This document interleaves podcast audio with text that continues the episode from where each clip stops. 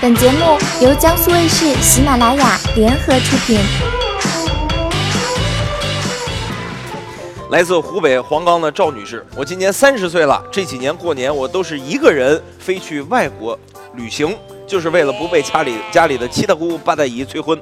今年我又订好了机票，结果我妈崩溃了，说好几年没有一家团圆了，回家遭罪的是我，不回家我妈又伤心，我该怎么办？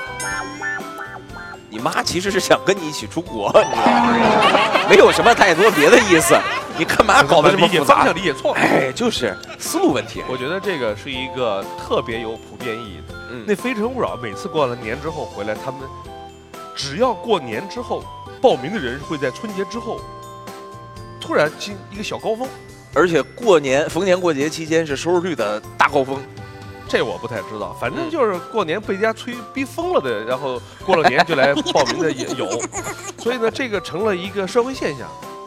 这个你说过年这些年轻人压力有多大？回家问，年终奖拿多少钱呢？嗯，一年挣多少啊？房子买了吗？这个怎么还不结婚呢？这是七大姑八大姨，哎，父母一般是别在单位别老冒尖儿，啊，这个跟领导不要吵架，少喝点酒。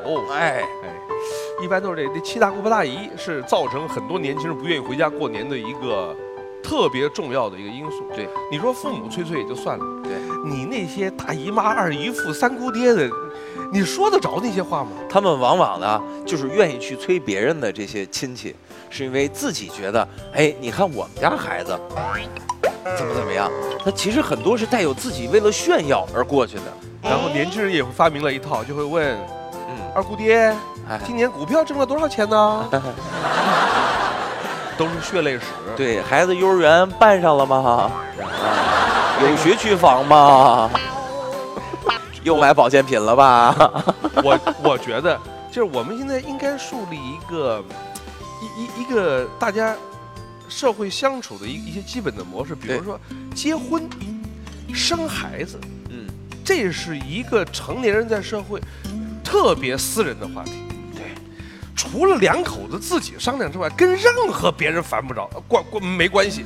但是我们的这种亲情的，我们传统的文化里边就是呢，我是关心你呀、我是哎你长辈，我我是对你亲你好戚啊，我怎么不问隔壁那老王呢？就是咱一家人，我还不能问你这些了，所以呢，他们意识不到这是对别人会形成压力。都是这个问题，对，度的问题。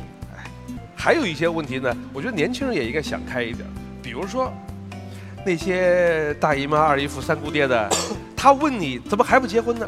他真的不是那么在乎你结不结婚，对也真的对你结不结婚没兴趣，对，这就是就跟中国人见面吃了嘛，哎，聊个天儿，改天聚聚是一样的，没就错没话找话哎。你你真的说，哎呀，天哪，他又又催我了，不是这样，就是随便一搭，对，不用认哎真你回你答别，往心里去。你说没结错了又离了，就都行。对，可以。以，啊，这就你说结了又离了，他会觉得有很对尴象尬了，哎，就没不错，好往下再问。哎，没错，就 我们也，你得看那个死乞白赖拉着你就准备聊五个小时劝你结婚的，那是另外一种方式。嗯对所以呢，一点啊，我们做年轻人也理解一下长辈。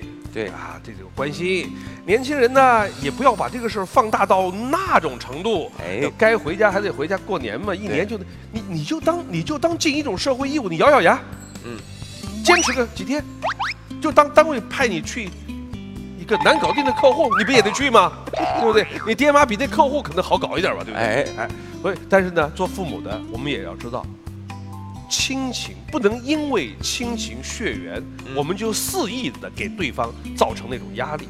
没错我们年轻人要理解父母，父母同样也理解年轻人压力那么大，互相对理不对解。哎，要不然弄到最后都不乐意回家了，不乐意回家，一定原因都在双方面。窗外洛阳红透了半边天，只是喧嚣还萦绕在耳边。女友总说别人的男朋友好怎么办？那你去做别人的男朋友啊？我爸总说忙，夜夜不回家。说你老妈也经常不在家，到底有没有人值得我等待？有快递和外卖。机智化解烦恼，幽默笑对人生，生活加孟非，嘴歪心正，幽默有礼，听你诉苦，陪你爆笑。每周六晚十点，有话非要说。本节目由江苏卫视、喜马拉雅联合出品。